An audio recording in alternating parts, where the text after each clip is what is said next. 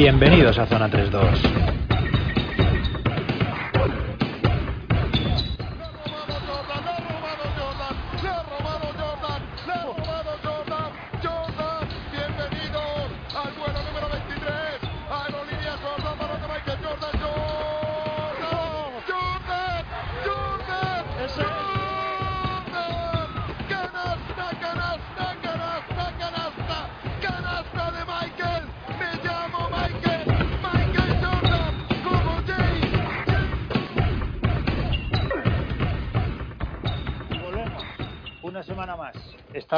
Como la semana pasada y como la anterior, confinados, sin poder actualizar nada en el mundo del baloncesto. Hay muy poquita noticia, se mueve muy poquito en torno a lo que nos gusta, pero pues teníamos ganas de hablar de, otros temas. Ya cerramos la semana pasada el bloque, los temas que iniciamos hace dos semanas con, con aquel monográfico de Felipe, Felipe Reyes y los, los desafíos, los duelos y la rivalidad de Boston Celtics y Los Ángeles Lakers.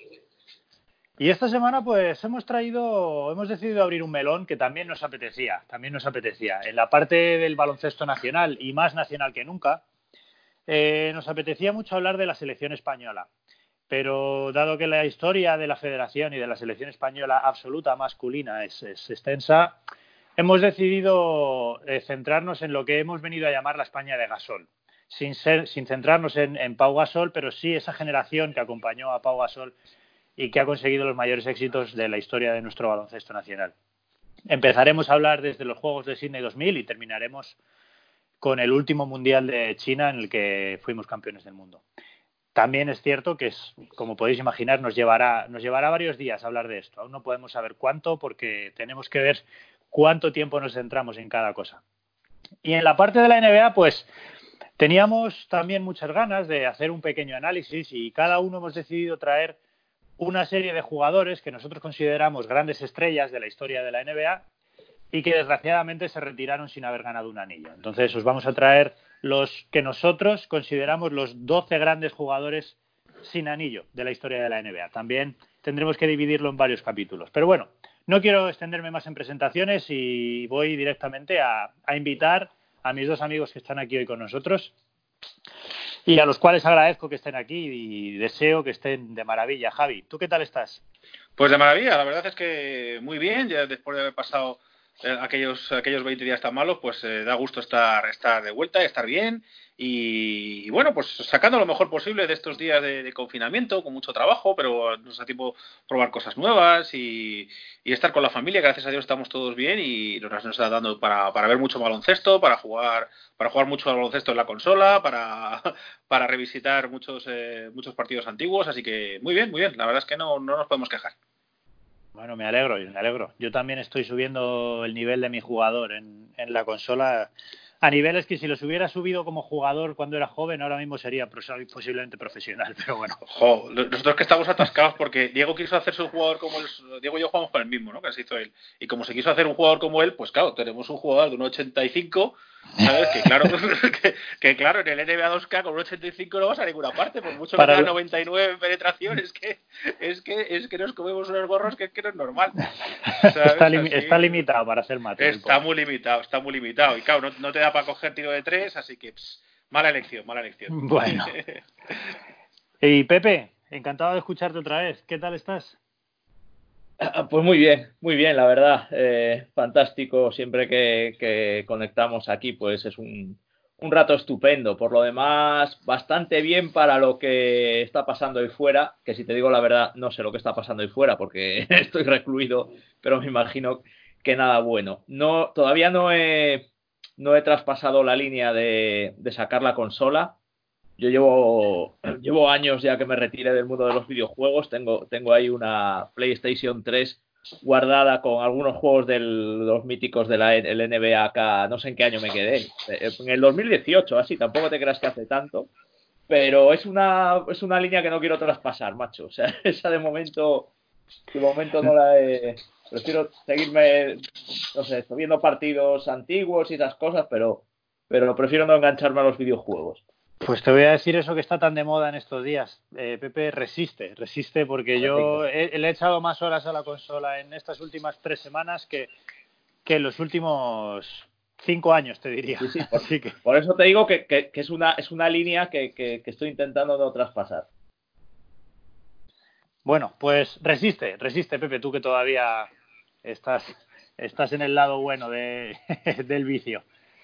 Vamos a, vamos a ir arrancando, chicos. Empezamos, como decía en la presentación, vamos a empezar con el, el torneo de Sydney 2000, los Juegos Olímpicos de Sydney 2000, una selección eh, comandada por Lolo Sainz en lo que sería su última, eh, su última, su último torneo como entrenador de la selección española y una selección en la que todavía no vemos a Pau Gasol, pero ya sí vemos a dos representantes de esos juniors de oro, que son Juan Carlos Navarro y Raúl López. Una selección en la que encontramos jugadores históricos de la Liga CB y de la selección, como Jorge Garbajosa, actual presidente de la Federación, Alberto Angulo, Nacho Rodríguez, Carlos Jiménez, Rodrigo de la Fuente, Alberto Herreros, eh, Nacho Ignacio de Miguel, Alfonso Reyes, Roberto Dueñas y todos ellos eh, acompañados por, por Bernard Rogers, por John Bernard Rogers.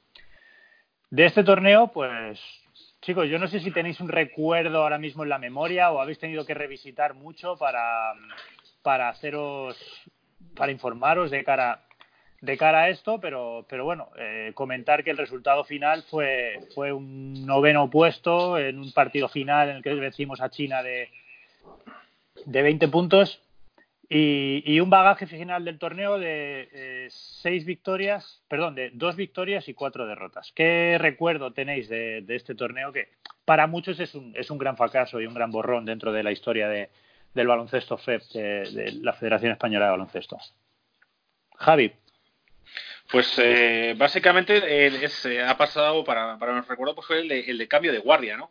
Es esa, esa generación que, que ya no, no daba para más, que ya que, ya pues con, con un Los Sainz pues ya muchísimo tiempo de carrera y, en las cuales pues pues Herreros, Alfonso Reyes, Carlos Jiménez, etcétera, pues pues ya más o menos entregaban el testigo a, lo que sí van a ser los, los juniors de oro, ¿no? es en este en estos juegos cuando debutan dos, dos pilares de los de las, glorias de los próximos años como van a ser eh, Navarro y López que sustituyen pues pues ya a Reyes, Herreros, a Alfonso, a, Dueñas, por ejemplo, Roberto Dueñas. Estaba estaba viendo el otro día la, la final de, en, la, final de, la Liga ACB 99-2000, que ganó el Madrid en el, en el Palau y, me comentaba me comentaba mi mujer esa figura del, del pívot acromegálico que, que, ya no queda, que ya no queda y que Roberto Dueñas era un era un representante pues de esos viejos tiempos que van a dejar paso a otra cosa, ¿no? que, traen eh, sobre todo Navarro y, López mm, menos tiempo por culpa de sus lesiones, pero que serían sería el anticipo de la gloria que estaba por venir. Tú, Pepe, eh, recuerdas, imagino que recordar algún partido concreto de este torneo y demás, pero a la hora de revisitarlo y a la hora de, informarte sobre esto, ¿qué recuerdo tienes de este torneo? ¿También recuerdas un fracaso? ¿También recuerdas ese, ese como decía Javi, ese cambio de guardia en la, en la selección? Pues bueno, yo lo que eh, yo lo que recuerdo es que evidentemente sí el, el, mal sabor de boca que nos queda, porque veníamos de un de una eh, medalla de, bronce, me parece, en el, en el Eurobasket, de un quinto puesto en el anterior mundial en el 98. Eh, bueno, ahí ya teníamos un jugador que, acabaría siendo importante luego dentro de esta mixtura con los juniors de oro, que era Carlos Jiménez, eh, que se mantiene ahí, porque bueno, ahí, estamos hablando de que Carlos Jiménez tiene todavía poco más de 20 años, ¿no? Y entonces, bueno, es un, es son unos Juegos Olímpicos que realmente lo, más destacado es eso, esa, esa primera presencia de Navarro, sobre todo, de Raúl López, que venía de ser la otra gran estrella de, de, los juniors de oro. Recordemos que Pau Gasol todavía no, no tenía el impacto que tuvo posteriormente y, y las grandes estrellas, por eso fueron los primeros en debutar con la absoluta, eran Navarro y Raúl López. Eh, y el recuerdo que tengo es de España, el, partido con Rusia, tengo, el recuerdo del base calvo aquel ruso, Chicalín, que nos clavó a triples y yo creo que a partir de ahí no, nos levantamos. ¿eh? Luego es cierto que el, calendario tampoco es que fuera muy amable. Nos enfrentamos a la Canadá de Steve Nash, eh, en la que sobre todo nos mató un tío que se llamaba Michael Mex a triples. Pero, pero yo creo que fue lo, de, lo del partido contra Rusia, que era una Rusia bastante normalita aquella, y el, y el calvito aquel, el destrozo que nos hizo desde el triple, yo creo que eso nos dejó psicológicamente hundidos para, para el resto del torneo. Para mí, sin duda, de los peores campeonatos que hizo la selección y, costó la salida de Loro Sainz, efectivamente. Sí, además, eh, el arranque había sido bueno ganando Angola de 19 puntos, eh, quitándose el mal sabor de boca aquel del, famoso angolazo y demás. Y, sí, por lo menos evitamos el angolazo. Eso es. Y fue un buen arranque. Es verdad que luego el, partido contra Rusia se pierde de 8, es un palo en, la fase de grupos del torneo. Y después se vuelve a perder contra, Canadá de 14. Ya las, derrotas a partir de ahí ya, son, ya no son tan justas, porque es cierto que, posteriormente ya el último partido de la primera fase se pierde contra, Yugoslavia y, y a partir de ahí, pues ya sin opciones, eh, te juegas contra. No, no, un, último partido también contra Australia, en el que, en el que directamente pues eh, se jugaba simplemente clasificarte para ser noveno o décimo o, más abajo. Y al final bueno el último partido contra China sí se vence de 20 pues, salvando un poco los muebles pero es cierto que el torneo se suma eh, se comienza con una victoria y posteriormente vienen cuatro derrotas seguidas. Eso eso ya es imposible de remontar y, y como dice Javi pues sienta lo que serían las bases como comentaba también Pepe cuesta le cuesta el puesto a Lolo Sainz es un entrenador eh, que ya acudiera a esos Juegos Olímpicos como ayudante de Lolo Sainz, eh, Javier Imbroda, quien toma las riendas y bueno, es quien le da la alternativa a Pau Gasol en detrimento de algunos jugadores que, ya comentabais que, van perdiendo su puesto. Y junto con Pau Gasol, pues también llega a esta selección José Antonio Paraíso, también eh, vemos a Lucio Angulo, vemos a Felipe Reyes, en fin, una, una selección que se presenta en el Eurobásquet de 2001 de Turquía, algo más rejuvenecida, y aquí sí que podemos ya hablar del impacto de Pau Gasol. El 2001 es el año de Pau Gasol, podríamos decirlo, podríamos decirlo claramente, si, si descontamos su carrera en NBA hasta ese momento. Ya comentamos que no había sido uno de los, de los grandes estrellas de los Juniors de Oro. los Juegos Olímpicos del año anterior eran Raúl López y Juan Carlos Navarro los que debutaban, pero es que el año 2001 es el año de, la explosión de Pau Gasol. Es, el rey de la Copa, el rey de la Liga, domina totalmente en España y es además el año que es drafteado por, por Atlanta con el número 3. Ya tenemos a un Pau Gasol en un Eurobásquet recién drafteado, jugador que ya sabíamos se iba a ir a la NBA. Y como digo, un equipo pues basado en, jugadores que continúan, como Garbajosa o como Carlos Jiménez, Nacho, eh, Nacho Rodríguez, Juan Carlos Navarro, etcétera, y, unos recién llegados que, vendrían para quedarse. De este torneo debuta Pau Gasol siendo además el jugador más joven de, toda la selección, de la selección que entrenaba Imbroda. Yo este torneo ya lo recuerdo con mucha frustración, sobre todo aquella derrota contra Turquía me, dolió muchísimo porque, porque me pareció injusta, pero, pero bueno, ya es un, un torneo en el que, en el que España sale, sale con un bronce ¿Recordáis algo más de este torneo, aparte de bueno, el debut de Gasol y demás? Las sensaciones ya, por lo menos en mi memoria, las sensaciones son diferentes ya aquí. No sé, Javi, ¿tú cómo lo ves? ¿Cómo lo recuerdas? A mí, eh, lo que más me gustó, ya sabéis que a mí la posición de cuatro es que, es que me encanta, me, me gustó muchísimo eh, que aquí empieza a, gestarse lo que va a ser una rivalidad que, va a ser de las mejores que ha habido el baloncesto europeo durante los próximos 5 o 6 años, ¿no? que es la de Gasol en España y Novitsky en, en Alemania. Eh, aquí, de hecho, nos enfrentamos por la, por la medalla de bronce en un, en un duelo brutal entre los dos, que en nivel individual ganó, ganó Novitsky, pero a nivel colectivo eh, eh, ganó Gasol, que más o menos va a ser la, constante durante esos años. ¿no? Novitsky es mejor jugador que, que Gasol, pero Gasol consigue montar a un gran equipo a su alrededor con, unas figuras que es lo que nos va a llevar que nos va a llevar a la gloria. Pero aquí ya se empieza a ver que Novisky nos iba a dar muchos problemas y que, que Novisky, pues de hecho, y aunque sea muy impopular decirlo, pues era mucho mejor jugador que, bueno, mucho, mucho no, pero era mejor jugador que, que Gasol. Ese es, mm, Pepe, también para ti, ¿recuerdas, ¿recuerdas ya el debut de Novisky o qué recuerdas de aquel torneo? Pues eh, bueno, eh, has, nombrado a Garbajosa y me estaba acordando ahora de que hemos, hemos dicho que en 2000 debutaban Navarro y Raúl López y también debutaba sí, Garbajosa. también. Sí, está bien. Como, siempre hablamos de la España de, los juniors de oro, pero, pero realmente, bueno, Garbajosa, que es otro hombre importante también, aunque es un poco mayor, pues, pues ya lo tenemos ahí. unido a que aquí ya debuta Pau y también Felipe Reyes, pues ya empezamos a tener ya un núcleo bastante importante con cinco, bueno, cuatro jugadores, porque Raúl López ya no, no le empiezan a castigar las lesiones y ya no llegará hasta ese momento cumbre que es el Mundial. Evidentemente el impacto de, Pau Gasol es, es tremendo. Eh, las cifras son 17,3 eh, puntos y 9,7 rebotes por partido para un debutante con la selección. Pocos debuts más, más bestias podemos encontrar a lo largo de la historia del baloncesto con una camiseta nacional. Acaba siendo máximo máximo reboteador del campeonato y uno de los máximos anotadores en una estadística que lidera, pues sí, evidentemente, Dirk Nowitzki, que también empezaba a deslumbrar al mundo. El camino en este Eurobásquet ya es muchísimo más estable, vamos a decir, que en, que en los Juegos Olímpicos del año anterior. Ya España empieza venciendo a Eslovenia de 24 en el primer partido, vence a Letonia también de 29 en el segundo partido, vencemos eh, perdón, perdemos contra Turquía en el, en el último partido de la primera fase. Decía que a mí me dolió esa derrota porque me pareció injusta, creo que, y lo digo sin, miedo de, equivocarme, me pareció que el arbitraje fue algo injusto con la selección y yo era además un niño y estaba muy, muy rabioso con ese partido. Además, ese partido nos llevaba por el lado del cuadro de Serbia, el haber perdido ese partido, que a la larga fue quien, quien nos eliminaría. Serbia nos eliminaría en semifinales.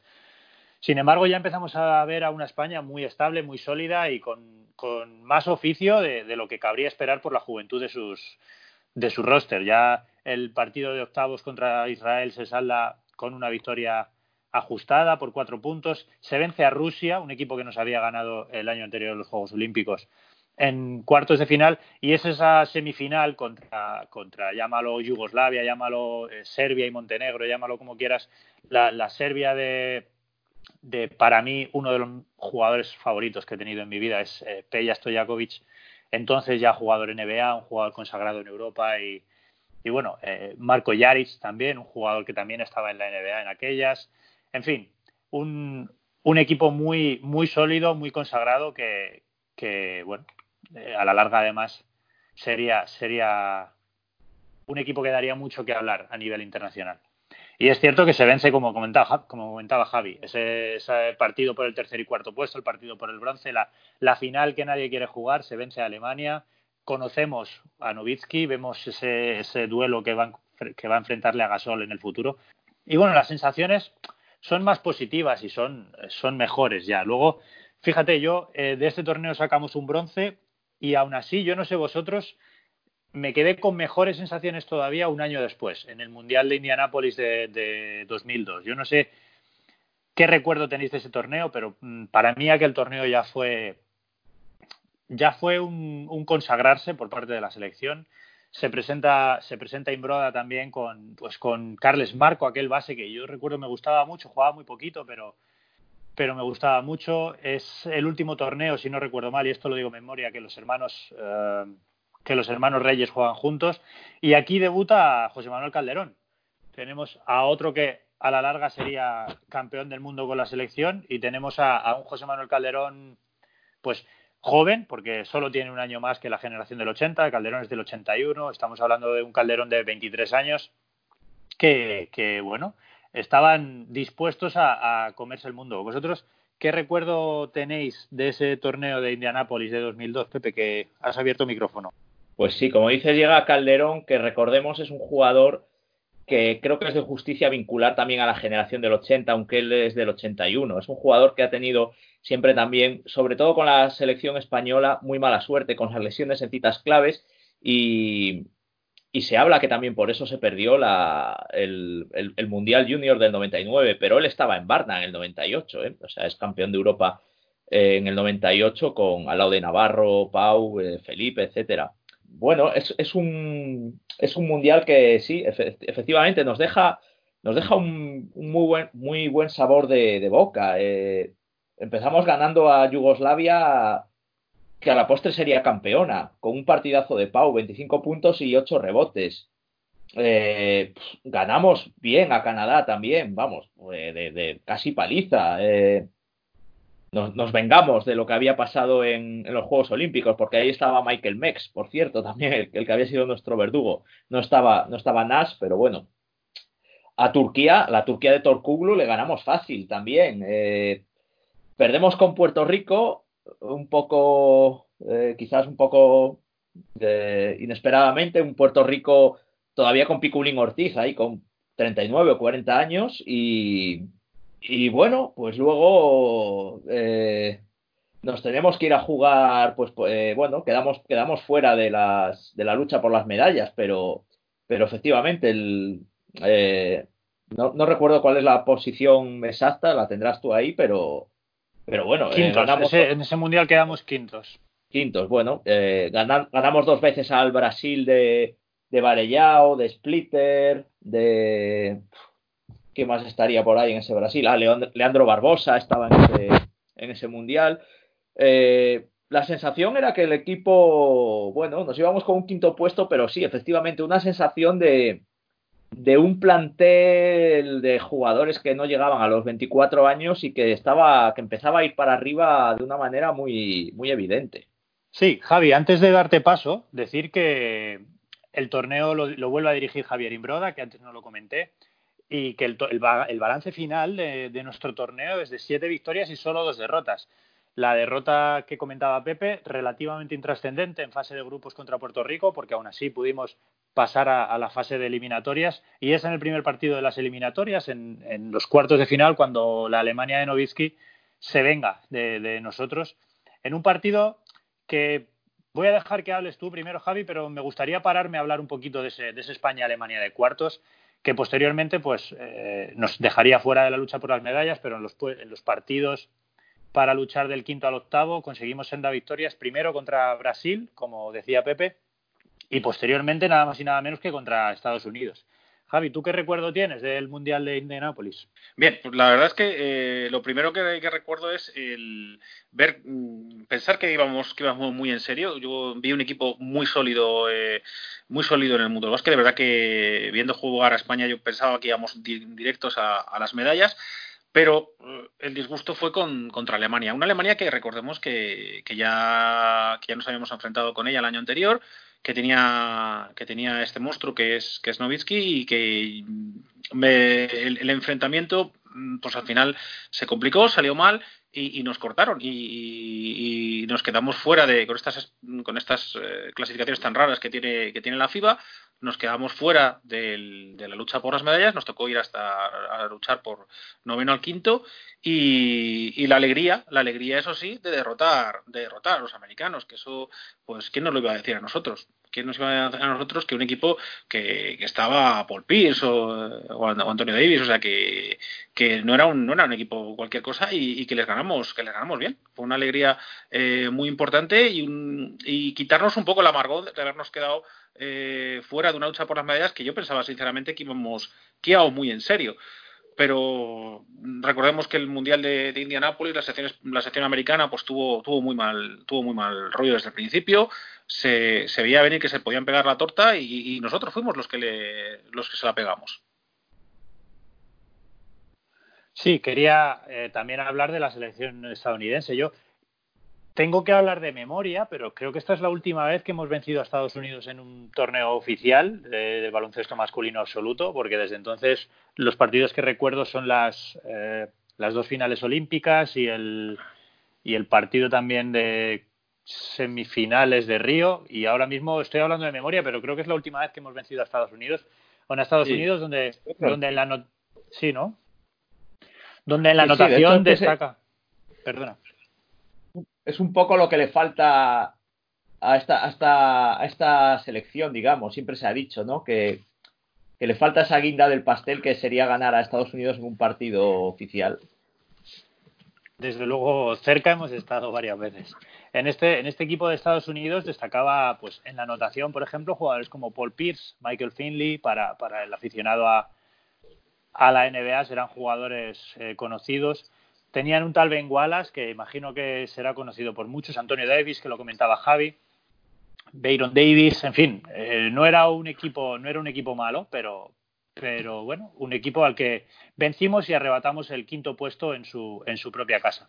Y que decía antes que quería comentar el partido en el que nos quedamos fuera frente a Alemania, porque yo creo que ahí, en ese partido se ve todavía la inmadurez, si se me permite decir, de este, de este combinado español que, que todavía dependía muchísimo de, talento individual. Todavía no había formado ese bloque, eso que hoy en día llaman la familia, ese bloque colectivo y ese baloncesto coral que, ha caracterizado a la selección un, poquito más, más adelante en el tiempo.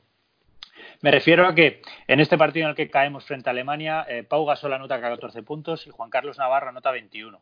Pero a partir de ahí, el jugador que más anota son 8 puntos. Apenas hay participación del resto de, jugadores en la anotación. Tenemos a, Nacho Rodríguez con 7, a Alfonso Reyes con 8 y a partir de ahí ya son dos puntos para Carles Marco, dos puntos para Carlos Jiménez, dos puntos para Lucio Angulo, dos para José Antonio Paraíso. En fin, un jugador, por ejemplo, como Jorge Garbajosa, que disputa 34 minutos en ese partido, solo anota cuatro puntos. Creo que, es un buen ejemplo ese partido de lo que es, eh, de lo que era entonces la inmadurez de esa selección española y de lo que y de lo que estaría por eh, por llegar, por llegar en el futuro, que yo creo que de ahí acabarían aprendiendo muchísimo de cara al futuro. Y de ese aprendizaje, pues ya sacamos lo que para mí es un torneo también que resulta siendo un punto de inflexión. El siguiente torneo, en el 2003, nos encontramos, nos presentamos en el Eurobásquet de Suecia con una selección, pues también joven, también con mucha hambre, pero esta vez ya sí para, para acabar disputando la final. No para ganarla, pero sí para acabar disputando la final de ese torneo. Seguimos con Pau Gasol, Juan Carlos Navarro, como, como baluartes de esa selección. Continúa Carlos Jiménez, continúa Felipe Reyes, continúa José Manuel Calderón, continúa Alberto Herreros, Rodrigo de la Fuente. Incorporamos a Antonio Bueno a esa selección. Mira, me equivoqué antes. Sigue Alfonso Reyes y, Jorge Garbajosa. Ya empezamos a ver una selección muy reconocible respecto a los que solo tres años después serían campeones del mundo. De ese torneo, eh, yo no sé qué recuerdo tenéis, pero yo sí recuerdo haber vivido amargamente esa final, que además fue el único partido de todo el torneo que, perdió España. Nos presentamos en la final habiendo ganado cinco partidos y solo perdimos la final contra, contra la Lituania de Jasikevicius. Javi, ¿tú qué recuerdo tienes del Eurobásquet de 2003 en Suecia? Pues el, disgusto, el disgusto de la, de la final. Eh, nos volvió a pasar un poco lo de, nos volvió un poco a pasar lo que, lo que nos pasó en el partido decisivo anteriormente contra Alemania. Al final, eh, al final se acabó concentrando muchísimo el juego en, Navarro y Gasol y, el resto de, y el resto de, jugadores contribuyó muy poquito. Y esto es lo que al final eh, acaba, acaba, acaba pasando factura porque vas perdiendo anotación. Alemania iba más o menos constante, pero al descanso íbamos perdiendo de nueve y luego con la precipitación, pues balones a Navarro, balones a, Gasol y el único que ayudaba un poco era, era Garbajosa. Y tú veías que los lituanos daba igual, pim pam, pim pam, pim pam, pim pam, y, no recortabas, no recortabas porque no conseguías pararles en defensa y, al final, pues de hecho nos metieron 93 puntos, que en esos años ya son, ya son puntos para una final. Nos metieron, fíjate, en todos los cuartos nos metieron 20 puntos o más, 20, 20, 22 y 31. Eso, nosotros solamente estuvimos sueltos en el último, el último cuarto que les metimos 36, eh, pero es que son, eso sí, 36 puntazos de gasol y luego 18 Navarro y 17 Garbazosa, pero es que es que luego tenemos eh, pues Felipe Reyes no marcó, eh, Calderón 5, Jiménez no, no, marcó, aunque Jiménez marcaba muy poquito, Herrero 7, o sea, al final eh, otra vez estábamos en las mismas, demasiada dependencia de, nuestras superestrellas, que eran Gasol y, Navarro, pero muy poquita contribución del resto, faltaba faltaba un poquito de química, ¿vale? Cuando cuando la semana que viene vayamos con la segunda parte del programa, veremos que ahí falta falta todavía entrenador, falta falta todavía rotaciones, que creo que es el, problema que nos faltaba. Todavía no había cuajado el equipo. ¿Tú, Pepe, qué recuerdo tienes de, este torneo? Eh, pues yo lo primero voy a hacer fe de ratas porque eh, es que tengo una cosa que me estaba rondando la cabeza porque ya me daba cuenta de que lo había dicho mal. Creo que fue hace dos semanas, eh, cuando hablando de, me parece que fue hace dos semanas hablando de, en la primera entrega sobre Felipe Reyes, que había hablado sobre los cuatros abiertos y había hablado de Stonbergas y, y, lo había, y había dicho que era un jugador del Cesca. Y no, no, no, ya, es que luego eh, eh, al, poco me di cuenta y tal. Y ahora, eh, recordando esa final contra, es que esa Lituania era fantástica, la verdad. y, y Stonbergas nunca jugó en el Cesca, jugó en el Zalgiris. En Zalgiris, de, Euroliga con el Zalgiris en el 99, con Tayus Evni. Y ah, era, una, era una Lituania fantástica. bueno, pues es, yo creo que hacemos un gran torneo y, Y bueno, me voy a centrar eh, en la figura de Pau Gasol, de ya como, como crece, eh, máximo anotador del torneo con 25,8 puntos por partido. Y si me permites, en este me voy a, me voy a, centrar en, la lista de anotadores porque es tremenda. El, el, top 10 de anotadores, para que veamos de qué nivel estamos hablando. Primero Pau, segundo Kirilenko, tercero Novitsky, cuarto Mehmet Okur, quinto Pedras eh, Stojakovic, sexto Parker, Tony Parker, séptimo Kutulay el turco, octavo Mulay Merovic, noveno Navarro y décimo Macillauskas, Mache. Eh, o sea, estamos hablando de, una época con unos jugadorazos tremendos. Eh, sobre todo, pues eh, ese top 3, Pau, Kirilenko y Novitsky, tres jugadores además parecidos. Y bueno, ya digo, un gran torneo, una selección este año entrenada por, por el bueno de Moncho López, el incombustible entrenador del, del Obradoiro, allí en Santiago de Compostela. Eso es, eso es. olvidé decirlo antes. La selección de, Lituania, que, de la que tanto habla Pepe, es cierto que es un equipazo. Estamos hablando de Zukauskas, Macillauskas, Stombergas, Siskauskas, eh, Songaila, que, en esta temporada juega en la NBA, pero luego tendría, tendría carrera NBA también. Eh, Labrinovic, Christoph Labrinovic, el que yo siempre he bautizado como el bueno de los hermanos Labrinovic. Saras Yasikevicius, por cierto, por, por supuesto, y bueno, un, un auténtico equipazo, equipazo que una Lituania que sería campeona del mundo, pues, eh, perdón, campeona de Europa, dejándonos fuera. Pero, pero yo creo que estos torneos a, la selección siempre le han servido para, aprender, para crecer, para mejorar y así pues presentarnos en los Juegos Olímpicos de Atenas en 2004. Yo ese torneo lo viví con una especial ilusión, si, si se me permite la, la batallita de abuelo cebolleta, y es que Fíjate, cuando el baloncesto no estaba de moda en, España. Joaquín, pero, pero el Labrinovic, dices el Labrinovic bueno como jugador. Porque como persona creo que eran los dos unas piezas, ¿eh? Sí, no, no, no, no. Yo hablo de, como jugador, el, el bueno de los de los Labrinovic, Christoph. Luego Darius Labrinovic era el malo que fue el que fichó el Madrid. Menudos elementos. Sí, eran dos joyitas, es verdad. Eh, hablaba del torneo previo a los Juegos Olímpicos de Atenas 2004. Fíjate, yo recuerdo que fui al corte inglés y por 50 euros compré entradas para un fin de semana completo porque se jugó en, la Plaza de Toros de Vista Alegre. Se jugó un torneo preolímpico que disputaron España, Lituania, Argentina y Grecia.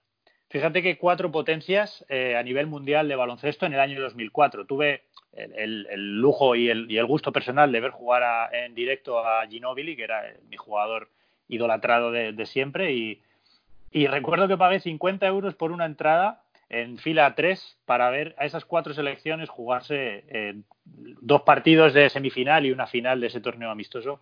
Entonces, simplemente quería bueno, decir que, este torneo de Atenas 2004 lo viví con especial ilusión. Y nos presentamos pues con, una selección en la que Gasol es un jugador muy consagrado ya, un jugador estrella, podríamos decir. Aparece ese ala pívot alero que, que, ha dado tantas vueltas por la Liga Española, Iker Iturbe, Jaume Comas, sigue Juan Carlos Navarro, sigue José Manuel Calderón, Felipe Reyes, Carlos Jiménez. Aparece ese alero que a mí me gustaba mucho, pero que, que tiene su, su aquel Oscar Yebra. Vuelve Roberto Dueñas, eh, y, debuta un jugador que yo creo que también ha sido importantísimo en la, historia de la selección española, que es Rudy Fernández. Tenemos a Rodrigo de Miguel y, a Jorge Garbajosa para cerrar el, roster de esa selección. Chicos, ¿qué recuerdo tenéis del torneo de Atenas 2004? Eh, Pepe, si quieres, ve tú con ello, por ejemplo. Quedamos, creo que quedamos séptimos, puede ser, o quintos, no, es, el, son los juegos que, que nos, nos echa de las medallas eh, en cuartos de final Estados Unidos, pero habíamos ganado todos los partidos, ¿no? Y finalmente. Sí. Eh, hicimos un, gran torneo, la verdad. La clasificación es séptimos al final. Sí, es que date cuenta, Estados Unidos nadie contaba con que quedasen cuartos por su grupo. Nosotros quedamos primeros porque hacemos realmente una gran, una gran fase. Ganamos a Argentina que, acabaría siendo oro. O sea, igual que nos pasó en el Mundial 2002, eh, que ganamos a Yugoslavia, ganamos a los que a la postre serían campeones. Eh, o sea que fíjate qué nivel teníamos. Ganamos a Italia, ganamos a Serbia. Y Estados Unidos, que había hecho eh, no tengo aquí el, el, roster, pero no era un mal equipo. Creo que estaba por ahí Tim Duncan ya. Sí, ahora, lo cuento yo, sí. Sí, aunque nos, nos, nos matan a triples. Era, no sé si fue Marbury. Marbury pero claro, recuerdo de, de, las quejas de Imbroda que, que, tenía toda la razón. Decía, es que, joder, se han hecho han hecho un, o sea, Estados Unidos ha hecho un, campeonato bastante flojillo y van a resucitar justo contra nosotros. Pues quizás si dieron su mejor partido frente a España, ¿no? Fue una pena. Eh, y luego, por otro lado, ya digo, buena imagen, muy buena imagen y sobre todo, eh, lo has dicho antes, el debut de, de, Rudy, que acaba siendo otro de los, de los grandes ya, otro de los, de los históricos ya del baloncesto español. A mí de este torneo me quedo con, con, algo que, repetimos mucho, repito mucho en los partidos. los torneos no son como empiezan, sino como terminan.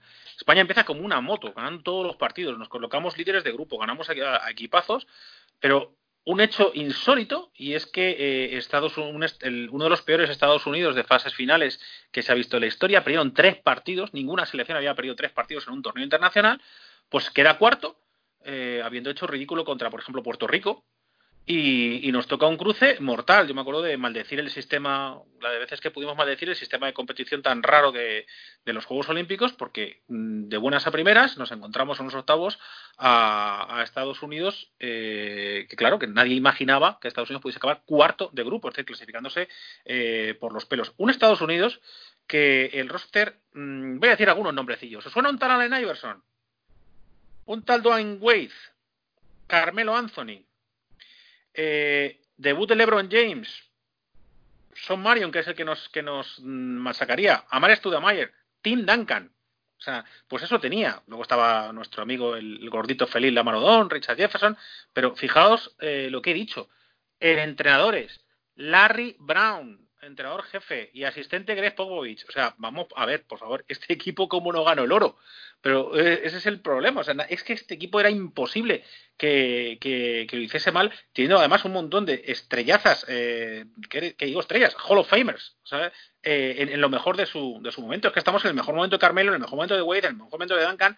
Eh, y es que y, pierden tres partidos y es que hacen hacen un, desastre es que es que fue perder contra primero de 19 contra Puerto Rico y de 4 con Lituania y luego en y luego en semifinales les, gana Argentina de 8 o sea, es que de, qué estamos hablando.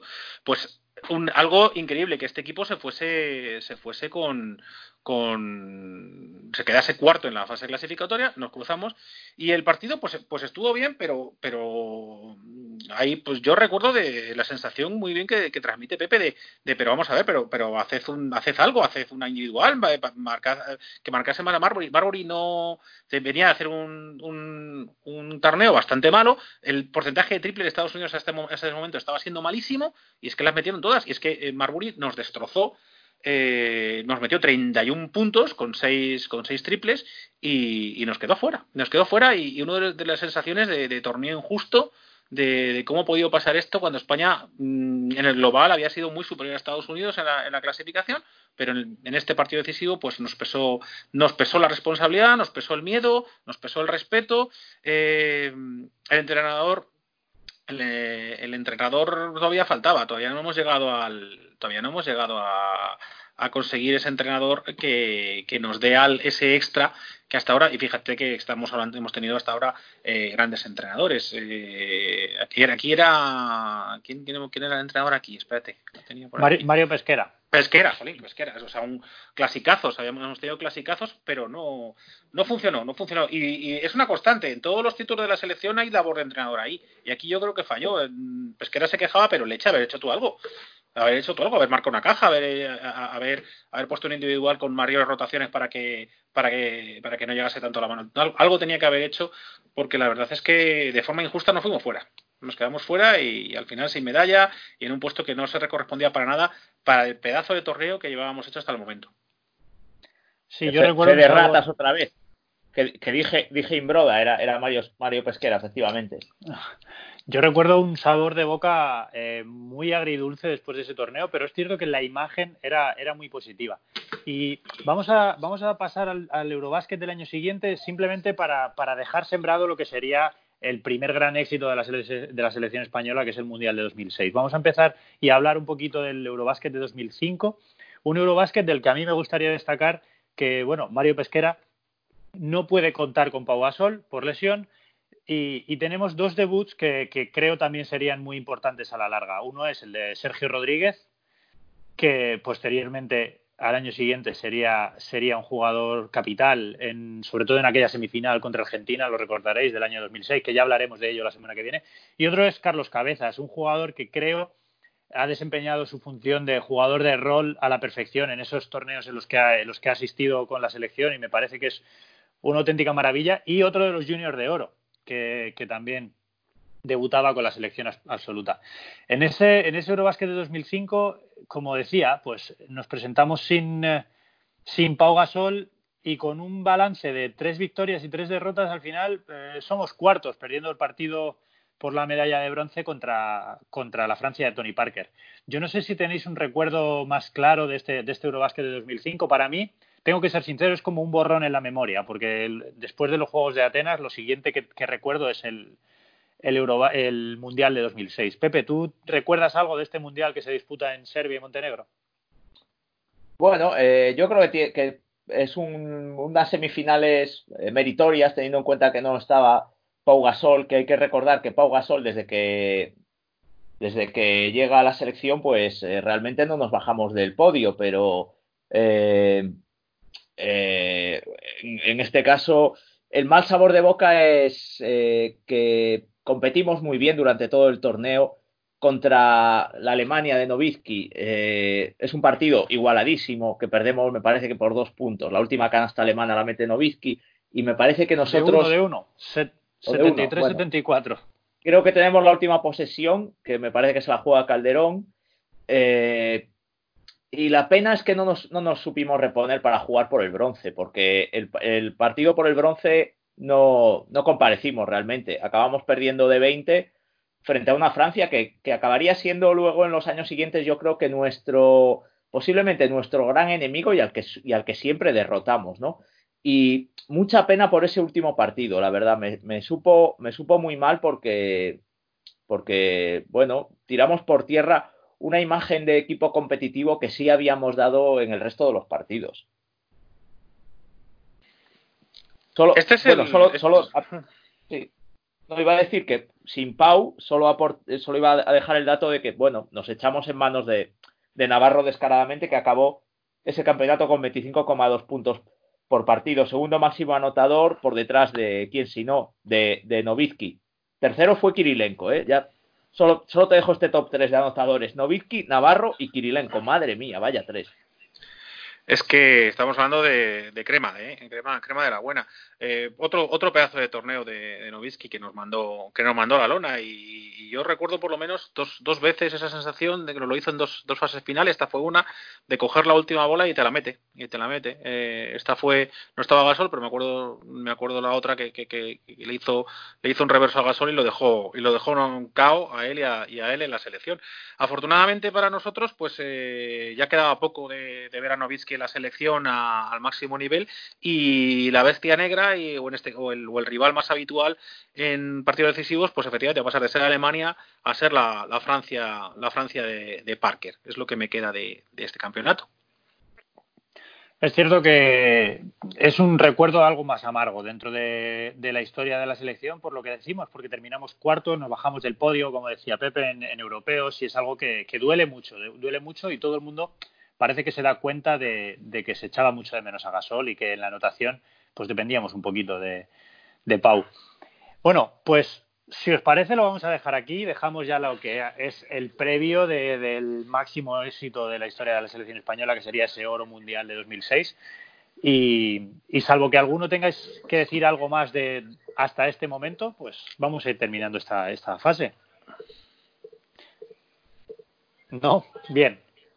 Pues chicos, vamos a hacer una cosa vamos a presentar la siguiente parte y nos ponemos con ello.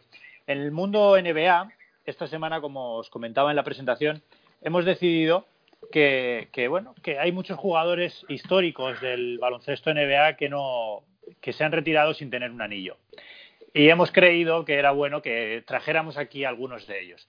Hemos hecho nuestra selección. Hemos eh, tengo que reconocer que, ha sido difícil, sobre todo porque hay mucha estrella y hay mucho jugador eh, muy bueno y sin anillo. Y al final, estos son percepciones personales, tenemos que decir. Así que podemos estar más o menos de acuerdo, pero desde luego lo que podemos asegurar es que cualquiera de estos que vamos a traer hoy y la semana que viene son grandes jugadores y jugadores que, que desde luego han hecho carrera para merecer un anillo.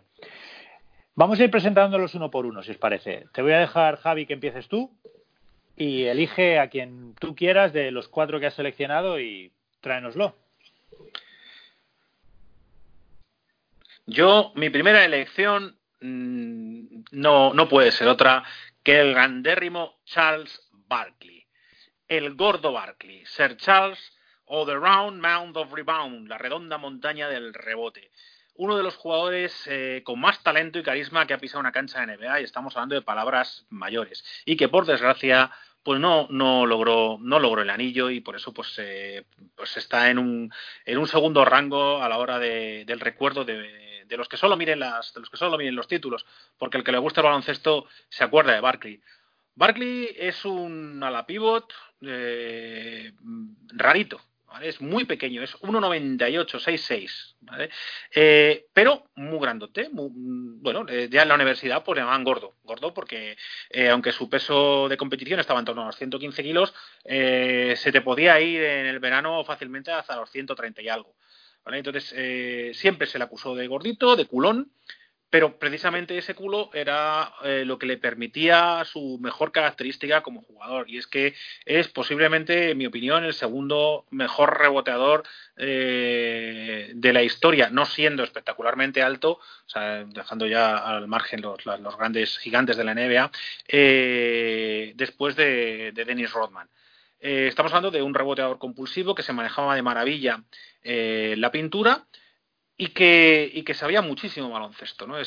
para coger rebotes hay que analizar muy bien eh, los jugadores, el balón, la experiencia, el olfato, y él lo tenía eh, para aburrir. Las estadísticas de carrera de Barkley eh, son, son absolutamente espectaculares. tenemos, tenemos que jugó un total de 1.073 partidos, eh, en tiros de campo 54,1% de 51 de campo eh, y un total de 12.546 eh, rebotes. Estamos, estamos hablando de que tenía una media superior a los 12 rebotes por, por partido. De, en la cancha era, era un jugador que sabía, sabía su rol, cuando fue necesario fue, fue un líder y cuando en los últimos años tenía que ir a complemento, pues, eh, pues jugó de complemento. Fue un muy significativo eh, en su último equipo, que fue Houston, como aceptó que fuese Hakim la primera opción y él quedó pues para coger rebotes y siguió cogiendo rebotes. Se marcó una temporada, por ejemplo, ya estando muy castigado, ya siendo mayorzote, de 13, de 13 rebotes por partido. Para que nos hagamos una idea, en su última temporada llegó, estuvo en 11,1. A ver quién aguanta ya con ya súper castigado, ya súper mayor, eh, esos 11,1 rebotes, midiendo, repito, 1,98. Y aparte de su, de su carrera en la NBA, que fue del 84 al, al 2000, 10 años, pasó por tres equipos, eh, Filadelfia, Luego estuvo en Phoenix y por último en Houston. En Filadelfia estuvo ocho años, luego, estuvo cinco en, cinco en Phoenix y los últimos cuatro en Houston. Pero lo que más me gusta de, de Barkley es que era, era un hombre fuera, fuera de lo normal. Ya su forma de, ya su forma de jugar, estando ahí entre tanto gigante, siendo tan chiquitín, ya llama mucho la atención.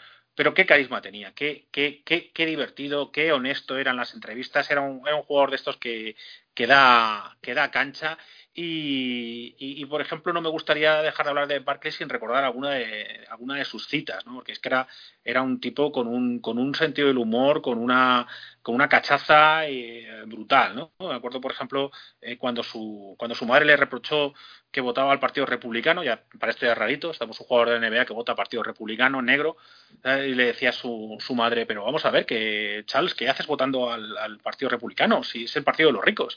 Y Charles le decía a su mamá, mamá, que que, es que yo soy rico, ¿vale? O cuando, o cuando se retiró, o cuando se retiró y dijo, jolín, pues ahora lo que le faltaba a América, otro americano negro en paro. Esa fue otra, otra buena. o cuando por ejemplo le, cuando por ejemplo pues cuando le criticaban por las renovaciones y los eh, y el sueldo decía pues sí es que es que claro que se me puede comprar de hecho si me dan suficiente dinero me apunto me apunto hasta el ¿Sabes? Era, era, era absolutamente eh, fantástica. Tenía yo otra por aquí. Eh, por ejemplo, de oye, pero entonces tú en la universidad te, graduaste. Hombre, no sé si me graduó, pero los que hacían el los trabajos para mí, eso seguro que se graduaron. Pues, desvelando pues otro de los grandes escándalos del, del, deporte americano, ¿no? El, eh, lo, curioso, ¿no? Eh, era muy, muy en la cancha tenía muy mal genio. Era, son famosas, por ejemplo, sus peleas, una pelea buen, gordísima que tuvo con Billy Lane Beer. ¿Quién no tuvo una pelea con Billy Lane Beer? No sé, sería complicado. Yo creo que, que, vamos, San Juan Redivivo tendría problemas con, con, con Billy Lane Beer. Y, y, en definitiva, pues un jugador eh, que, que, luchó muchísimo por ese anillo. De hecho, forzó dos traspasos para conseguir el anillo. Él estaba en Filadelfia, era un héroe, eh, pero cuando falló varias veces en playoff, eh, el equipo pidió que le traspasaran porque él estaba obsesionado por el anillo. Y es de esos jugadores perjudicados por, por esa manía que tiene la NBA de, que al fin y al cabo pues solo hay una competición, solo está el anillo, solo está el trofeo Larry, Larry O'Brien que, verdaderamente valga. Y, él se quedó sin él y, él, además lo sufrió, ¿eh? lo sufrió, lo sufrió muchísimo. Da, da mucho de qué hablar este Barkley y sigue dando mucho de qué hablar porque actualmente es comentarista en, no sé si es ESPN o CBS, es comentarista de televisión en, de NBA y todavía, todavía deja alguna que otra perlita. El, es que es que estaba, me estaba acordando de otra. Eh, en una eh, en una de los, en los Juegos Olímpicos de Barcelona, pues le tocó jugar contra Angola. Y entonces, por lo visto, le, le pegó un empujón a destiempo uno de Angola. Dice, pues no va, va y me empuja. Entonces me voy, le doy, le voy a dar, le voy a dar un bofetón y, claro, luego me doy cuenta que parece que no ha comido en tres semanas. Y digo, pero jolín. ¿Sabes? Es, es, era así este hombre, era así, era así. Muy grande, muy grande Es Un abrazo, un recuerdo para este jugador tan, tan enorme y que a mí tanto me hizo disfrutar. Bueno, uno de los miembros, hablaba Javi de, ese torneo de los Juegos Olímpicos de Barcelona, uno de los miembros del que para muchos es el mejor equipo de baloncesto jamás formado, ¿no? De ese, Dream Team que compitió en Barcelona 92. Chicos, yo os voy a ir dando paso de uno a otro para que nos vayáis presentando a los, a los jugadores que habéis traído, pero si queréis comentar algo de, de, algún jugador que haya, que haya traído otro, sois libres, ¿eh? Yo ahora, Pepe, te doy paso de Barkley no, pero me estaba contando lo de, lo de sus simpatías republicanas, me estaba acordando de lo más bestia que he visto yo eh, en la NBA, de, de tomar campaña de eh, política, pero bestia, bestia, fue lo de Spencer House. Eh, Spencer Howes, el pivot este que jugaba en Charlotte de aquella en 2016 con Trump y Hillary Clinton, que salió salió después de un partido en zona mixta con una camiseta que ponía eh, Hillary, Hillary for Prison 2016.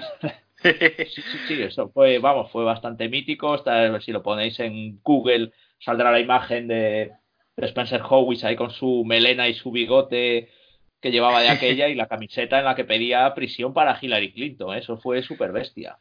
Bueno, eh, para prisión Charles se libró de, de unas cuantas, ¿eh? porque tuvo una pelea y en un bar y mandó a un con el que estuvo peleando lo tiró por la ventana y, y le mandó al otro le, le, mandó fuera. Y entonces le preguntaron de oye te arrepientes de, la multa que te han puesto y tal digo sí la verdad es que me arrepiento de que solamente estuviésemos en el primer piso ese ese ese ese es sí un tipo controvertido desde luego y queda mucho que hablar. Pepe eh, te toca a ti. Eres tú el siguiente dinos a quién es tu primer tu número uno de draft para esta, esta selección que hemos hecho de jugadores sin anillo. Bueno, yo pues empiezo también, empiezo fuerte con mi favorito de este cuarteto que has que nos has solicitado y bueno, fue el, primero que, que, tenía claro. Y fíjate que hablamos de un jugador que ni siquiera llegó a unas finales. O sea, en esto como en todo hay categorías. Hay jugadores que nunca ganaron un anillo, pero es que hay jugadores que ni siquiera se quedaron a las puertas de, de ganar el anillo y, y, joder, por lo menos lo que les hubiera gustado jugar una final, ¿no? Eh, y ser campeones de conferencia, pero seguro que si os digo el nombre todos recordaréis que fue un jugador que estuvo, estuvo cerca realmente, aunque no llegó a pisar las finales, pero siempre estaba ahí, estaba entre los grandes, mm, eh, sobre todo en, en una de sus épocas, ¿no? En una camiseta en concreto. Me refiero a Steve Nash, ¿no? Sobre todo al Steve Nash de Phoenix, pero bueno, hay que recordar que el primer gran Steve Nash ya lo vemos en Dallas, al lado de Novitsky, con el que, bueno, pues mantiene una gran relación, ¿no? Y hacen una pareja realmente genial, ¿no? Eh, dos, dos tipos blancos liderando un equipo de la NBA, ¿no? Algo, que parece Dallas querer repetir ahora con, con Doncic y Porzingis. Eh, bueno, también con Michael Finley, eh, pues aquel era un equipo, era un equipo bastante potente que, bueno, se empieza a medir con, con rivales en el oeste en una época fantástica. La verdad, los playoffs del oeste de aquellos años son fantásticos. Están los Sacramento Kings de Rick Adelman, los eh, eternos Spurs de, de, Popovich. Su gran rivalidad siempre es contra San Antonio, ¿no? En, en 2003 ya con Dallas ya, caen en seis partidos. Eh, esto en finales de conferencia. ¿eh? Finales de conferencia yo creo que tiene hasta cinco finales de conferencia Steve Nash, nada menos. Las primeras en 2003 contra Dallas. Perdón, contra San Antonio, jugando en Dallas. Eh, después, ya en 2000, la temporada 2004-2005, él llega, después de una, de una mala temporada en Dallas, él se va a Phoenix eh, unos Fénix que, que pasan de, de un balance 29-53 en 2003-2004 a un 62-20. Ganan nada, nada menos que 33 partidos más con Steve Nash. Eh, y, y, entrenados por D'Antoni, ¿quién lo diría? Y entrenados por D'Antoni, sí. Bueno, hay que recordar que en Dallas, bueno, él, él, él primero había jugado en Dallas, perdón, en Phoenix, es drafteado por Phoenix, pero sin impacto ninguno. La verdad es que no es un jugador de impacto inmediato. De hecho, eh, su elección fue bastante polémica y no gustó a los aficionados, ¿no? Porque venía de una universidad que no era de Santa Clara, que no era de las grandes y tal, aunque él era el máximo asistente histórico, pero no, no contentó a nadie su elección y no fue un jugador con vitola de estrella, ¿eh? se lo fue ganando con los años. Y hay que recordar que en Dallas también, fíjate lo importante que son los entrenadores. Claro, coincide con otro entrenador de, mucho gusto ofensivo, que es eh, Don Nelson. Y luego, bueno, con D'Antoni pues ya es la, explosión absoluta, sus dos MVPs. Y ahí, ahí sobre todo ya la rivalidad contra San Antonio es brutal. Eh, en 2005 unas finales eh, que pierde a cinco partidos, en 2006 otra vez finales perdiendo, en esta ocasión contra Dallas, contra Dallas que acabarían perdiendo la NBA frente a Miami a seis partidos, eh, en 2007 otra vez contra San Antonio a seis partidos, bueno, son, son duelos brutales, ¿no? Que le vemos pues con las con la ceja rota, con la nariz rota en ocasiones, en, unas semifinales de conferencia contra, contra Tony Parker, se dan un cabezazo eh, los dos y bueno, él acaba, eh, ese último partido acaba yendo y viniendo al banquillo constantemente, sangrando sin parar. Eh, se toma una venganza contra San Antonio en 2010, que parece que va a ser el año por fin, cuando les barren en cuatro partidos en, semifinales. Pero andaban por ahí los Lakers de Kobe Bryant y Pau Gasol que les, les, les vencen en la final 4 a 2. Es quizás la, la vez que, están más cerca de, conseguirlo. Ya no estaba ni de entrenador, ahí estaba eh, Alvin Gentry, después de, de, una mala experiencia con Terry Porter, que les deja fuera de playoffs, pero luego con Alvin Gentry vuelven a recuperar un poco ese gusto ofensivo. Y la verdad es que eran un, eran un gustazo. esas finales contra Lakers son muy amargas. Hay un quinto partido con 2-2 eh, en la eliminatoria y, un quinto partido en Los Ángeles que pierden por dos puntos. Seguro que os acordáis con una canasta final de Ron Artés que no había metido ni una canasta en todo el partido y va y justo mete la última canasta que, que pone el 3-2 y deja un poco hundidos ahí a los a los eh, a, los Phoenix de, de Steve Nash y ya digo, la verdad es que fueron un gustazo todas esas esos, playoffs en los que le vemos pues eso partirse la cara contra Parker, contra, contra Bruce Bowen, eh, Robert Horry también le mete un codazo ahí un contraataque. Bueno, son súper super míticas y la verdad es que me da mucha pena que se haya retirado sin anillo porque es un tipo que, que me cae genial. O sea, tiene todo lo que, lo que me gusta en un jugador de baloncesto, ¿no? Eh, un aspecto así muy carismático, muy simpático. Eh, es, futbolero cosa que a veces puede parecer algo peyorativo, pero en un jugador de baloncesto eh, significa tener un poco de, sobre todo de la NBA, ¿no? Pues, joder, que la mayoría ni se enteran de lo que es el fútbol. Eh, bueno, es eh, aficionado del Tottenham, cinéfilo, fanático de Almodóvar, siempre lo, siempre lo, lo, dice en las entrevistas, que le gustan mucho las pelis de Almodóvar. O sea, un tipo muy, muy curioso y un tipo que, que, que, cae bien, ¿no? Y luego, pues como baloncestista, imaginativo, eh, con una calidad tremenda, un jugador que se ha movido siempre siendo un jugador exterior, con unos porcentajes terroríficos, eh, en el 40% en triples, eh, prácticamente el 50% en tiros de dos, en tiros libres, una máquina, o sea, sigue teniendo el, el mejor porcentaje de la historia en tiros libres. Él se retira con un 90,4% con 90, en tiros libres. Eh, el mejor porcentaje de a partir de cierto lanzamiento. Claro, seguro que habrá algún jugador por ahí en la NBA que, a lo mejor ha tirado en toda la historia dos tiros libres y los ha metido, ¿no? En fin, para mí un jugador de los de mis favoritos y, y me lo pasé muy bien siempre viendo a Steve Nash y viendo pues cómo, cómo se la pegaba siempre contra los Spurs y cuando por fin eh, el Coyote alcanzó al correcaminos, llegaron los Lakers de Kobe Bryant y Pau Gasol y le dejaron con la miel en los labios.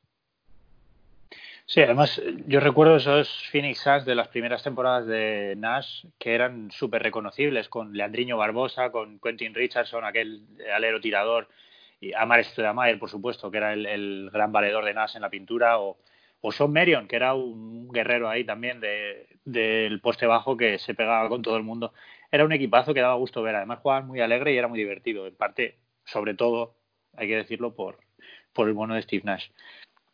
Bueno, pues habéis traído un base, habéis traído un 4. Yo voy a traer a uno de los eh, grandes cinco que para mí ha tenido, ha tenido el baloncesto NBA. Y, quiero traer a este hombre en primer lugar porque ahora hablaré de sus números, pero mi primera selección es, es Pat Ewing, el eh, jugador jamaicano de nacimiento, pero, pero americano. Otro de los miembros de, ese Dream Team del que hablábamos antes, igual que, el gordo Barkley que nos traía, que nos traía Javi. Y un que para mí es uno de los grandes eh, jugadores de, todos estos que no tienen anillo. Para mí es uno de los grandes porque yo creo que es el último jugador que ha sabido lidiar y liderar a una franquicia que, en la que la presión es, es terrible y es quizá de las franquicias con mayor presión de toda la NBA y es los New York Knicks.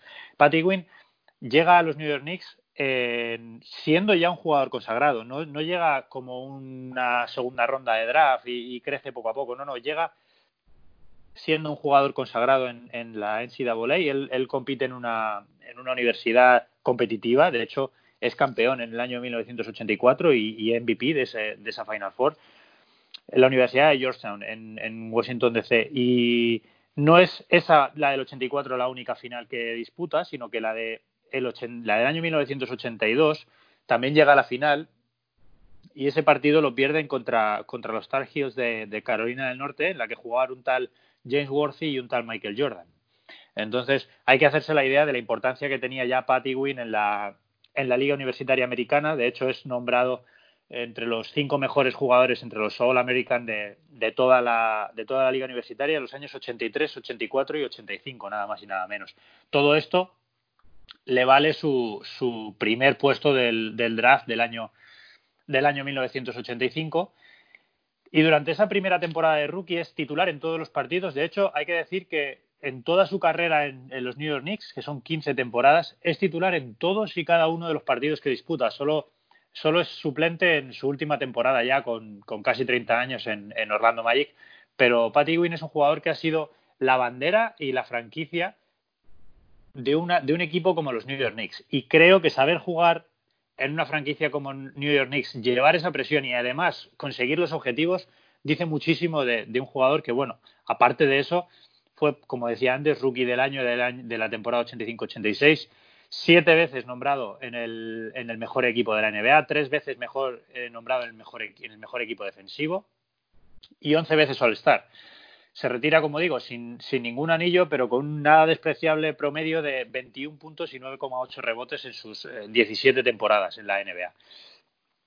Es un jugador que, que yo creo, y voy a traer varios como él a, este, a esta selección que voy a hacer, es una víctima más de, de lo que era Michael Jordan. Otro de los jugadores que tuvo que resignarse a vivir a la sombra de Michael Jordan porque porque se jugó partidos eh, finales, eh, eliminatorias contra Larry Bird, jugó eliminatorias contra Michael Jordan, jugó eliminatorias contra los Indiana Pacers de, Reggie Miller y al final le tuvo que tocar, le tocó eh, lidiar con todo eso, pero un jugador que, mostró siempre mucho talento en el poste bajo, por supuesto, pero además uno de los primeros jugadores grandes que yo recuerdo que eran medianamente efectivos saliendo, saliendo de la pintura y lanzando de dos.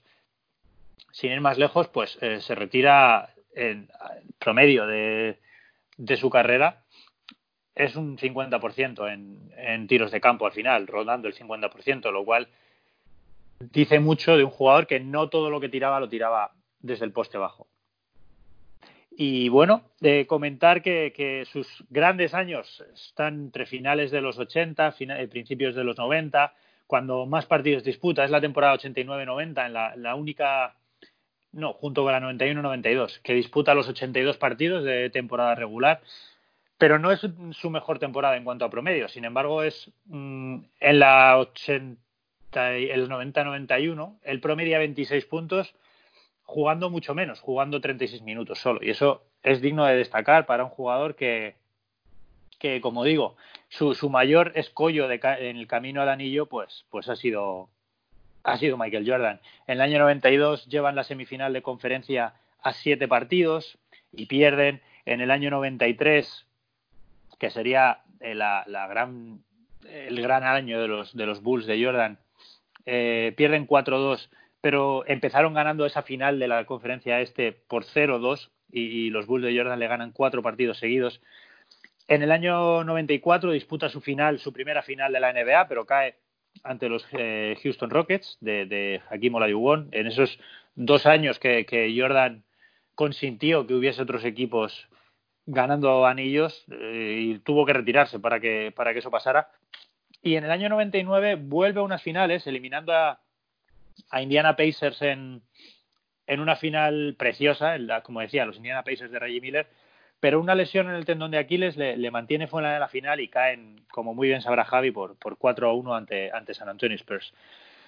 Y ya esos últimos años, estamos hablando ya del año 99, que aún así es un jugador de 37 años que hace que hace 17 puntos por partido en, en, una franquicia como los New York Knicks. Solo disputa 38 partidos de liga regular en esa temporada y es cierto que ya estamos viendo un final de carrera marcado por las lesiones. Disputaría los dos últimos años en, Seattle y Orlando con unos números, bueno, no despreciables, pero estamos hablando ya de un jugador de 38, 39 años que de haber tenido algo más de suerte con las lesiones, sobre todo en momentos puntuales, pues sí podría haber tenido ese, ese anillo que, tanto le, que tanta falta le hace. Pero bueno, esta era mi primera elección para este, para este draft, es Patrick Ewing, y yo creo que, que es justo que estuviera aquí.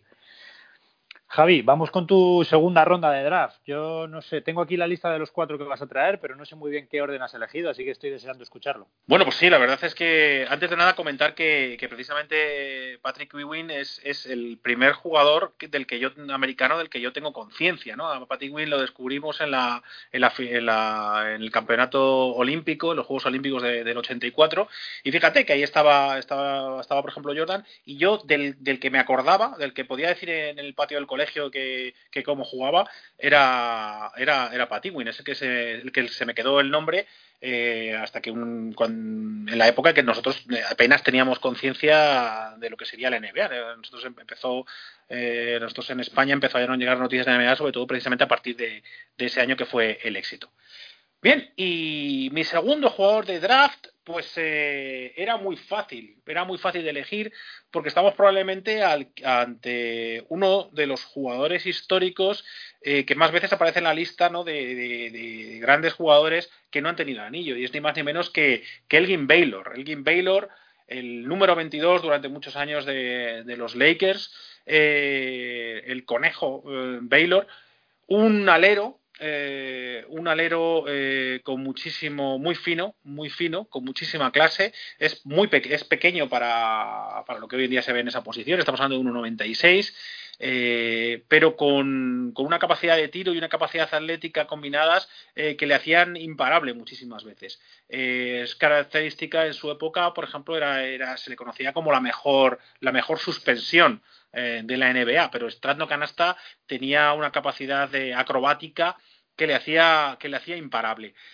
Baylor, estamos hablando de, de, un jugador que toda su carrera la, hizo, en, la hizo en los Lakers. Eh, con el número 22. De hecho, no empezó en los Lakers, empezó cuando todavía estaban en, Minneapolis y fue un jugador de impacto inmediato. Fue elegido en primera, en primera ronda de draft y ya en su primera temporada pasó eh, a su equipo de haber sido los últimos, les pasó a llevar a, la final, que sería además su primera experiencia en las finales y su primera final perdida. Y eh, quería empezar con esta primera derrota en la final para llamar la atención de un suceso verdaderamente trágico en el que le ha hecho pasar pues posiblemente como uno de los mayores perdedores de la historia. Elgin Baylor en su carrera en NBA, que básicamente son eh, es desde, la temporada 58-59 hasta la 68-69, eh, estamos, perdón, del 68 hasta la 71-72, en toda su historia en la NBA llegó a ocho finales. Ocho finales en 13, 14 temporadas, ocho finales eh, fijaos el porcentaje que estamos hablando, y sin embargo no ganó ninguna. Y de esas ocho finales, además, seis las perdió, como vimos en los, programas anteriores, contra el mismo rival, contra los Boston Celtics. Entonces, eh, su, mm, su, aura ¿no? De, de, perdedor, de mala suerte, le llegó al extremo de que él se retira la temporada 71-72 muy castigado por lesiones. En esa temporada solo juega nueve partidos, se retira a mitad de temporada para no estorbar al equipo, para no, para no restar una ficha. Y esa temporada ya la gana. Es la, recordemos que es el, el, primer anillo que ganan los, los, los, Lakers después de la travesía del desierto eh, que había supuesto, que había supuesto el, el mando de los, de, los, de los Boston Celtics. Entonces, como vemos, una historia verdaderamente eh, dolorosa. Te pones en la piel de, de un jugador así que, que, obtuvo todo tipo de reconocimientos. Fue 11 veces en el estuvo fue 11 veces All-Star, fue MVP del All-Star en el 59, 10 veces en el equipo, en el mejor equipo de la NBA. Por supuesto que consiguió ser rookie del año. Estamos hablando de un, de un palmarés individual muy brillante, pero, pero marcado por la, por la mala suerte, la mala suerte en los finales. Y eso que, como no vamos a enrollarnos mucho porque hablamos estos dos últimos estos dos últimos eh, programas precisamente de, esos Lakers, eh, que estuvo muy bien rodeado, eh, incluso en los últimos años, pero nada, se le negó, se le negó la, se le negó la gloria. Eh, las estadísticas, eh, estamos hablando de una, en su carrera son 27,4 puntos, anotador compulsivo, pero a pesar de su tamaño, muy buen rebotador, 13,5 rebotes, ¿vale? Señal de, lo, conectado que estaba siempre al juego. Y eso sí, se tiraba hasta las zapatillas, tenía un 43,1% de, de porcentaje que, que, indica mucho, pues precisamente eso, la, cantidad de tiros en suspensión eh, que hacía. Pero bueno, mm, un, un, jugador del que, del que hay que comentar eh, su habilidad eh, de estabilidad anotadora y de la cantidad de tiro que generaba destacar que fue el, durante mucho bueno no durante mucho tiempo pues, eh, porque luego se lo quitó Chamberlain pero en su momento marcó eh, un récord que parecía eh, increíble de superar que eran los 71 puntos en, en, un partido que luego eso sí se lo quitaría se lo quitaría Chamberlain poco después marcando los famosos 100 y que por cierto anécdota fue tanto el récord de 79 de Baylor como el posterior de Chamberlain de los 100 fueron contra el mismo rival contra contra los contra los New York Knicks eh, ese récord se lo quitaron, pero el que tuvo más tiempo fue el de más puntos en una final, con 61 contra los Boston, los Boston Celtics. Así que, pues eso, esta es la historia de la historia de Baylor, que posiblemente pues el jugador con más mala suerte en finales eh, que nos podamos que nos podamos encontrar. Desde luego que sí, desde luego que sí, que haber disputado gran parte de su carrera en, en una franquicia como los Lakers, que tiene el glamour y los galardones que tiene y no poder contar con un anillo en su, en su haber sí que, es, sí que es una desgracia. Pepe, ¿quién es tu segunda elección en este draft? Eh, bueno, pues voy a ir por lo que era mi cuarta, mi cuarta lección, ¿no? Porque como lo vamos a partir en, en dos partes, pues para no, digamos, eh, para que quede un poco más compensado, ¿no? He empezado con el que para mí es el, gran figurón de este cuarteto que he traído. Vamos a ir con el que había dejado el último para que acompañe a Nash Mm, un jugador muy curioso porque hablamos realmente de un jugador que a lo mejor no es una super mega estrella dentro del universo NBA, pero sí que hablamos de, una estrella, o sea, de hecho hablamos de un All-Star. Eh, llegó a ser All-Star en el año 1980. Eh, quizás a, mucha gente no le suene el nombre de, de Joyce Bernard Free, pero si hablamos de cómo se cambió su nombre de pila por eh, el nombre de Joyce por Wall y, el Bernard lo dejó simplemente en, el, en la inicial y se, se acabó llamando Wall Be Free, quizás a algunos aficionados más que tengan un poco más en mente la NBA de finales de, de, los 70 y la década de los 80 les, les suena el nombre de Wall Be Free, sobre todo un, base anotador compulsivo, con una gran media anotadora en su carrera. Llegó a ser eh, dos veces segundo máximo anotador de la NBA. Solo le superó George Yerwin.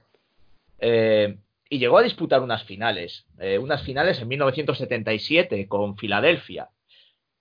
Con esos Filadelfia que, que, empezaban a ser potentes, pero él no pudo ganar el anillo con Filadelfia. Pierde esas finales contra los Portland de Bill Walton.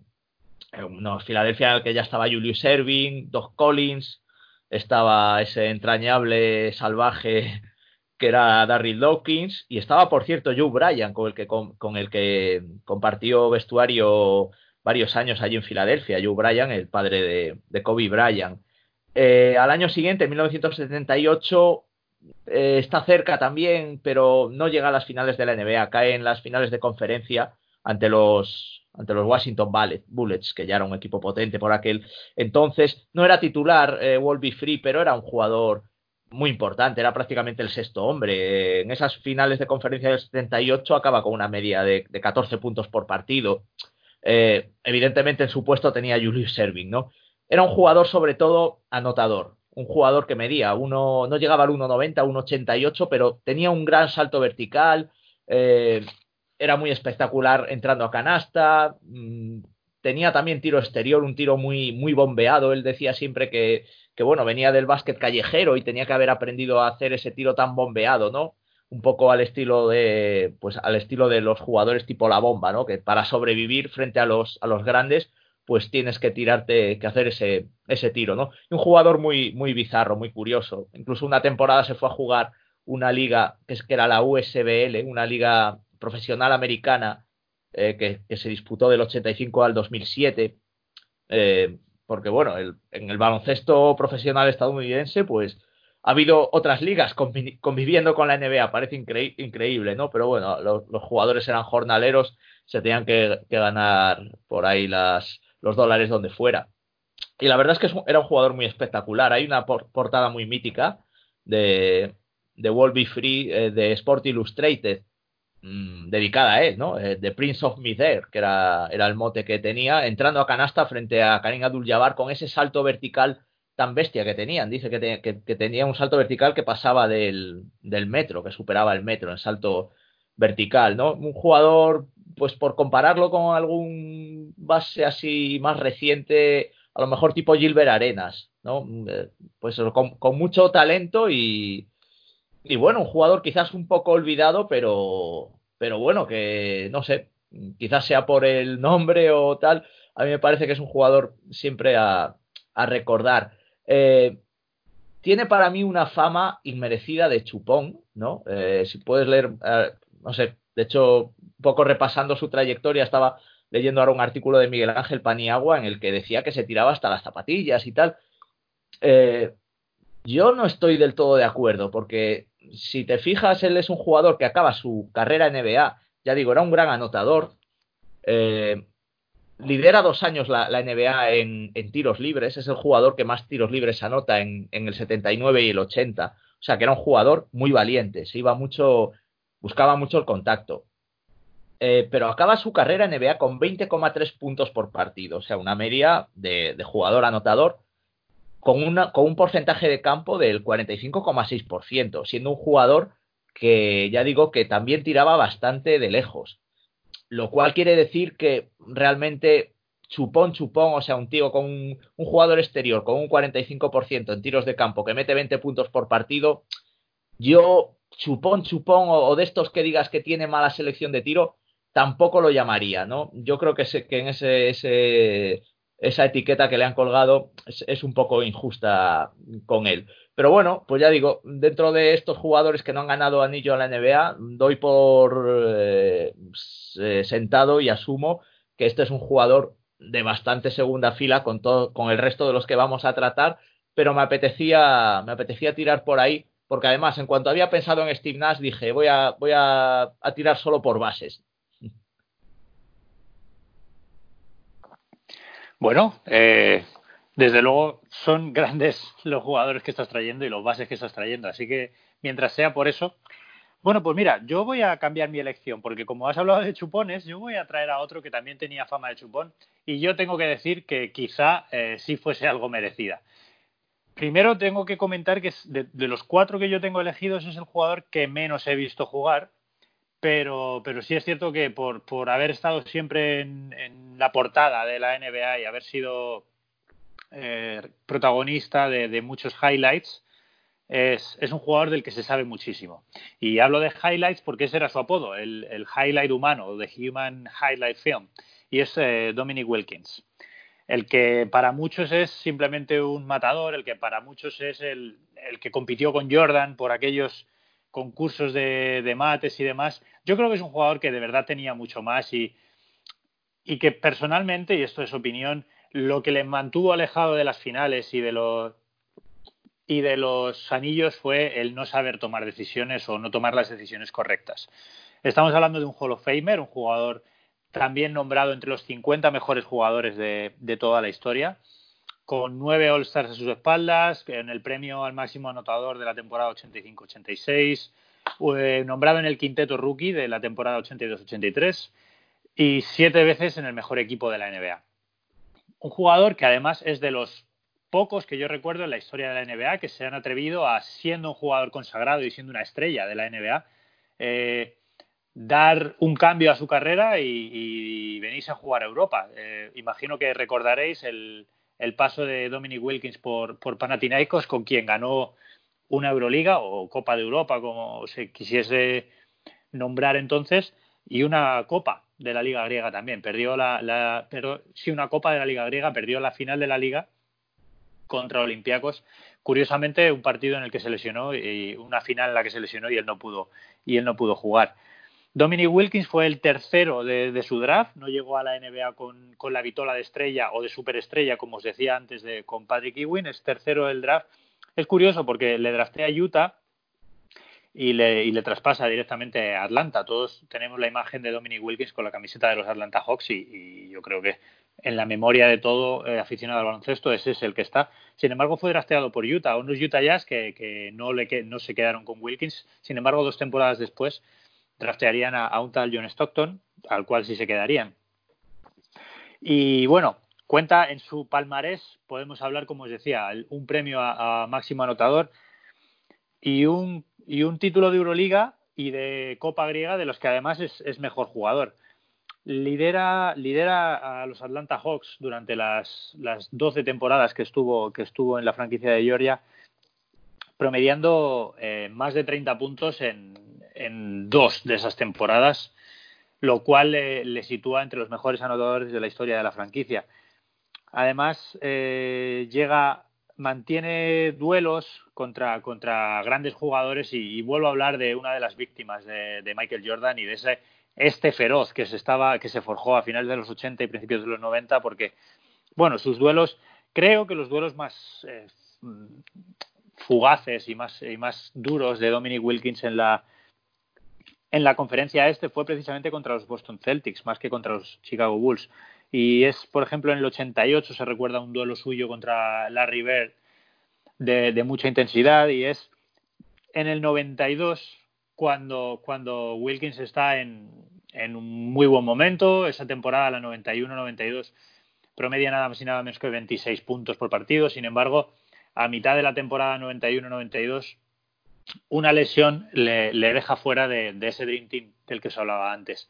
Sin embargo, a pesar de estar fuera de ese Dream Team, y ahora es cuando hablo de las malas decisiones, Wilkins no era un jugador demasiado bien valorado entre el, entre el USA Basketball en la federación, podríamos decir, y, no entró entre los 10 primeros, sin haber estado aún lesionado, estaba todavía sano. En esa primera preselección de 10 jugadores que se hizo, no entró Wilkins, algo que no le sentó demasiado bien y que, bueno, yo creo que le llevó a tener ciertas rencillas con ciertas franquicias, con ciertas entidades que, que, no le vendrían bien en su futuro. Así, pues en el, en el 93-94 lidera, lidera Atlanta durante muchísimas semanas. De hecho, esa temporada, la 93-94, los Hawks inician con un 14-0, pero a mitad de temporada es traspasado. Un, un, equipo que se las prometía muy felices en el este y que, y que tenía mucho que decir en la conferencia este, a mitad de temporada, su, su máximo representante y su mayor estrella es traspasada a los Clippers,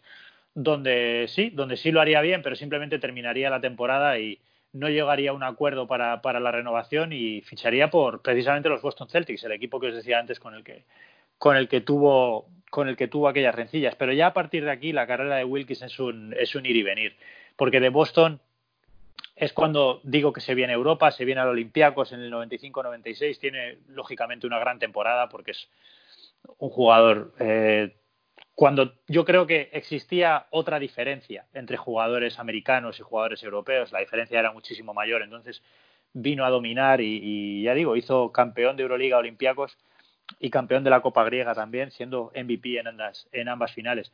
Vuelve a la, a la NBA y vuelve a los San Antonio Spurs en la 96-97. Unos San Antonio Spurs con los que solo firma un año también, tampoco llega a un acuerdo de, de renovación con los Spurs. Además, San Antonio ese verano draftea a Javi, seguro que sabes de quién te estoy hablando, ¿no? A Tim Duncan y, él decide que ese, esa temporada se vuelve a ir de la NBA y vuelve a venir a Europa, juega en Bolonia una temporada para terminar en la temporada siguiente, la 98-99, jugando en, en, los Orlando Magic.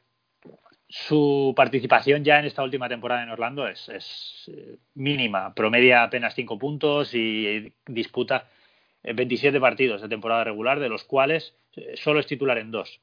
Por lo tanto, ya podemos estar hablando de una decadencia muy evidente y de un jugador que yo creo que, que podría haber tenido una carrera mucho mayor si no se hubiese dejado llevar por, pues no sé, quizá por, por el ego y por aquellas, mm, aquella necesidad de ser eh, jugador franquicia en, allá donde estuviera. En ningún sitio estuvo como en Atlanta, porque en Atlanta llegó a promediar, como digo, 30 puntos por, por, partido en alguna temporada, 29, 28, tuvo promedios altísimos de valoración, no bajó de, 20, de 25 puntos por partido si descontamos sus dos primeras temporadas. Por lo tanto, podemos hablar de un jugador que fue una auténtica leyenda en la franquicia, pero que eh, decidió salir, decidió buscar su sitio fuera y al final, bueno, su carrera se, se viste con cinco camisetas que y, eh, no podemos decir que haya sido un jugador importante o un jugador leyenda en los cinco equipos en los que ha estado, sin embargo, pues oye, mm, yo creo que por, por números, por calidad, por porque no deja de ser uno de los 50 mejores jugadores de toda la historia, eh, Dominic Wilkins tenía que estar aquí y yo he decidido traerlo. No sé, no sé qué opinión tendréis al respecto, pero me parecía, me parecía justo que, estuviera aquí. Y creo que vamos a terminar, chicos. Os voy a dejar que nos contéis algo que se os haya quedado pendiente, algún comentario, alguna cosa que queráis decir de todo esto antes de, antes de pasar a las despedidas. Javi, ¿tienes algo por ahí pendiente? Eh, pues eh, que Wilkins que estuvo estuvo presente en el tanqueo ese de los de los Spurs para conseguir a Tim Duncan, sí. O sea, es una temporada de lo más de lo más peculiar en la cual Popovich se puso entrenador y, tanqueó de una forma pues que hoy día la negará, pero vamos que, eso.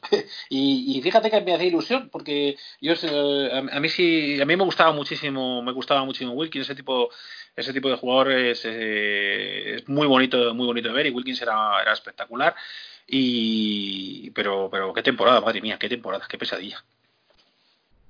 Bueno, como aficionado de los Spurs, pues a ti te quedará ese recuerdo, yo creo, para siempre. Y Pepe, ¿hay algo que se te haya quedado en el tintero, no solo de Wilkins, ¿eh? de todo lo que hemos hablado, de todo lo que hemos dicho?